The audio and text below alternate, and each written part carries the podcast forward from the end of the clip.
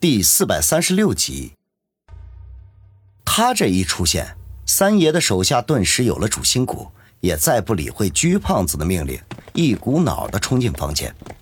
这情况突变，王宇岂能坐以待毙呀？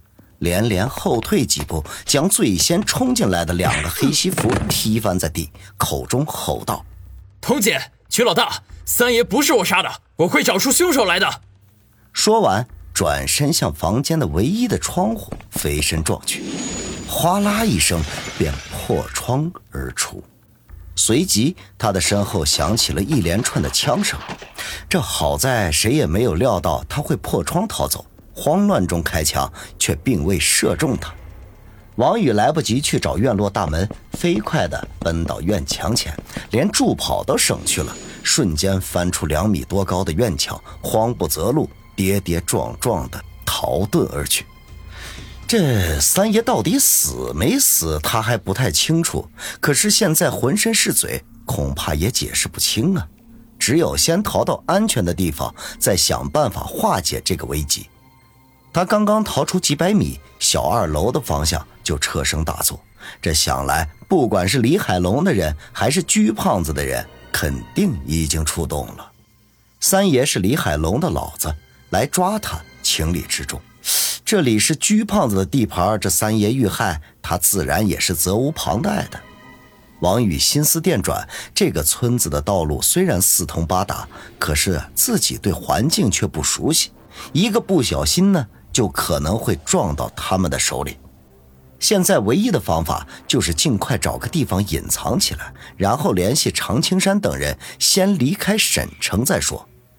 他一口气跑了几里地，发现右手边有一排彩钢瓦搭成的简易房，在这些房子的后面堆了好大一堆破旧的木板，这些木板间的缝隙有大有小，藏进一个成年人没有问题。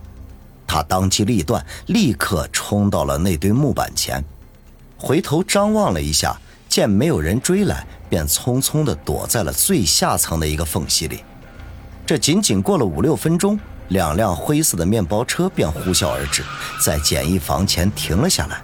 只听有人大声说道：“去那边的彩钢房看看！妈逼的，那小子胆子也太大了，居然把李三爷给干掉了！”接着，六七个大汉跑到彩钢房附近，前前后后开始检查起来。王宇屏住呼吸，不敢弄出一丝一毫的动静来。虽然以他此刻的实力，放倒这六七个人没有多大的问题，可是他仍旧不敢冒险。毕竟他没有常青山那种手段，能够在眨眼之间解决这些人。这一旦在打斗中引来更多的追兵，他就插翅难飞了。这些人搜索一番无果，便要离开。没想到先前喊话的那位却忽然说道：“那堆木板里面的藏人，我们看看。”王宇心中一凛。暗叹一声，看来只能拼死一搏了。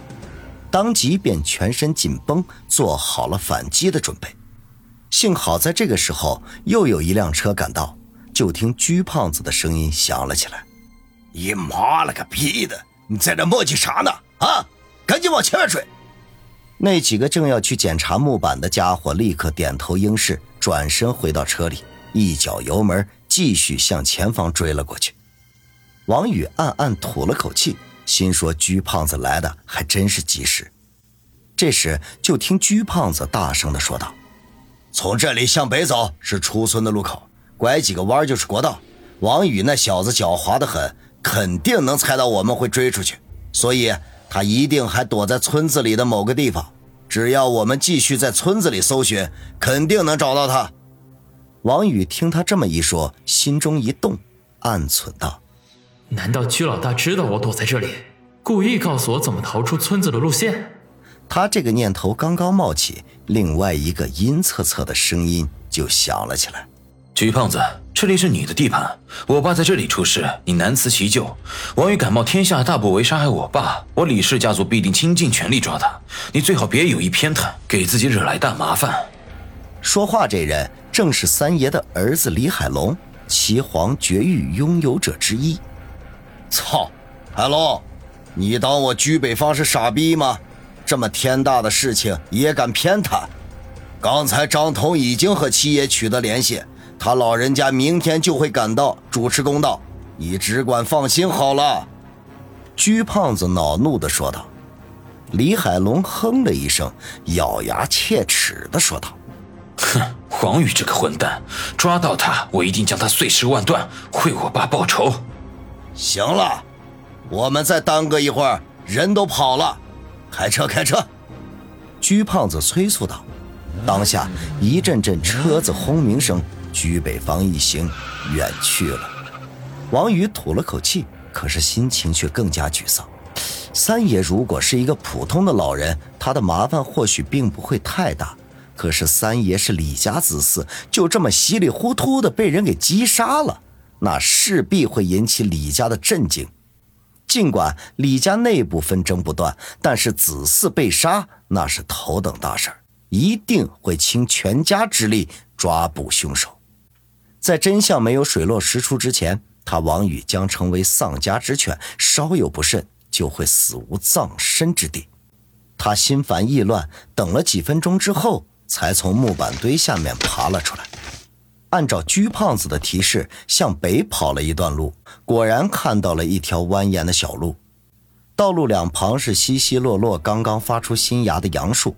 他无暇赏景，沿着小路继续前行。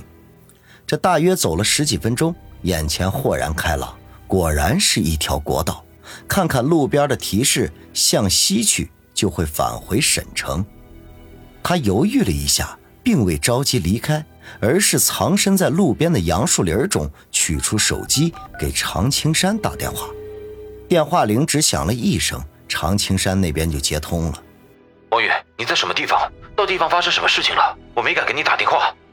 常青山急切地问道。王宇苦笑一声说道。排长，李家三爷被人杀了，碰巧我在现场，他们都以为人是我杀的，我现在是跳进黄河也洗不清了。常青山听了一愣，沉声说道：“怪不得现在整个村子都炸开了锅，到处都是局老大的人。王宇，你还在村子里吗？”“我已经从村里逃出来了，在通往省城的国道上。看这情况，省城是回不去了。你沿着国道往反方向走，我会尽快追上你的。”“排长，你联系小东北和舒心。”让他们立刻离开省城，返回春城。这件事情没有水落石出之前，我是回不去了。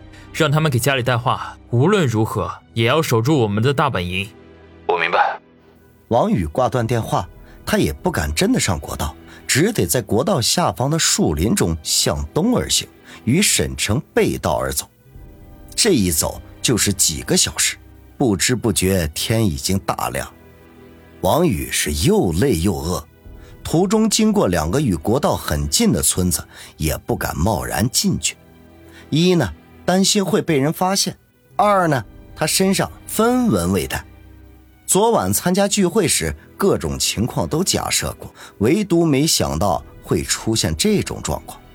早上八点左右，常青山的电话终于来了，不过他带来了一个极其不好的消息。小东北和舒心已经被鞠胖子的人控制了起来，想要回到春城那是不可能的事情了。王宇听后眉头紧锁，不知道鞠胖子会怎么对付他们。虽然鞠胖子本意未必想要为难他们，可是如果李海龙不断的施加压力，恐怕他不止能违心而为。第二个消息是，常青山已经向王宇这边赶来。不过他在途中发现鞠胖子的人已经一路搜索过来，光车子就出动了上百辆，以他的估计，人数至少上千之多。